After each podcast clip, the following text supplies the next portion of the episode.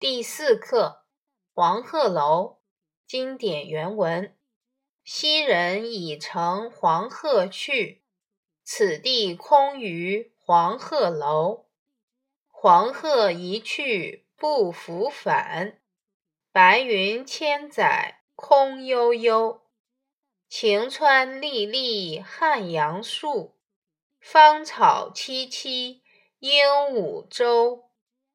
日暮乡关何处是？烟波江上使人愁。唐·崔颢。词语注释：一、黄鹤楼，古代名楼，地在武昌，依佘山，临长江。传说有一位仙人费祎，曾在此停留，又骑着黄鹤离去。古楼已毁，现在的黄鹤楼是今人的重建，成为了武汉的名胜之地。二历历，清晰分明的样子。汉阳，汉水以北。三萋萋，草木茂盛的样子。鹦鹉洲，长江南岸的沙洲名，明代时被江水冲刷。滩县今已不存。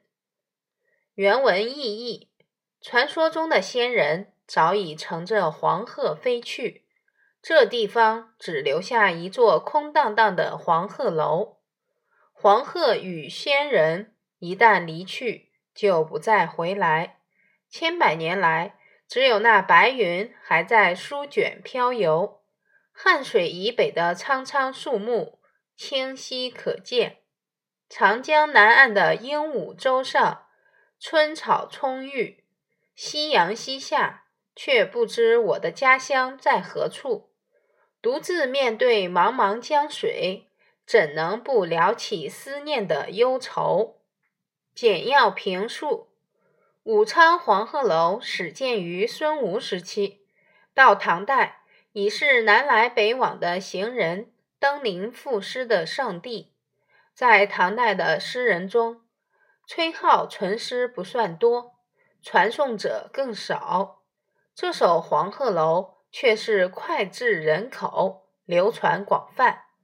黄鹤楼因崔颢诗而传名天下，崔颢也因为黄鹤楼而名闻诗史。诗从仙人乘鹤的传闻说起。引出时光流逝、旧人不在的感叹，然后转向登楼所见的景色。诗人只拈出汉水以北的碧树和鹦鹉洲上的青草两件事物，便将南北两岸、天地之间那葱茏博郁的生气展现了出来。然而，天地长久而人不久。时光无情，而人有情。昔人已去，只留下空荡荡的楼阁与传说。今人虽在，却漂泊在外，远离了故乡。思古弗今，面对这浩然春色与粼粼波光，登楼人的乡愁就如长流的江水，悠悠不断。就如夕阳下的暮烟，弥漫四散，拨弄不开。诗写得真好，景美情深。传说大诗人李白来到黄鹤楼，诗兴大发，却未曾提笔，原因就是眼前有景道不得。崔颢题诗在上头。相关故事：橘皮画鹤。从前有个姓辛的人，靠卖酒为生。有一次，店里来了一位衣衫褴褛的客人，神色从容地向他讨酒喝。辛氏爽快地为他倒上了一大杯酒，并不因为他没钱而有丝毫的鄙薄之色。在接下来的半年里，客人每天都来喝酒，却从来没有付过酒钱。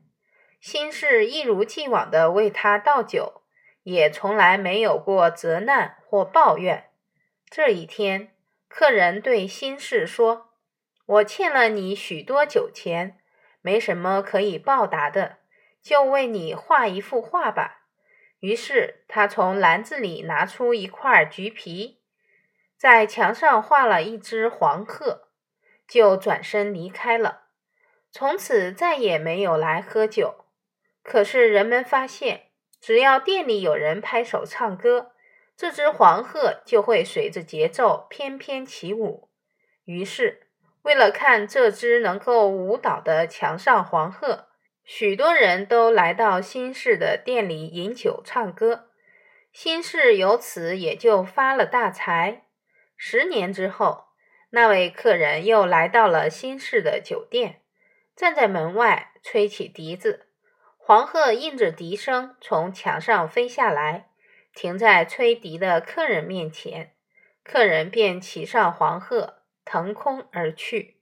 新市为了纪念这位客人，特意在长江边建了一座楼，称它为黄鹤楼。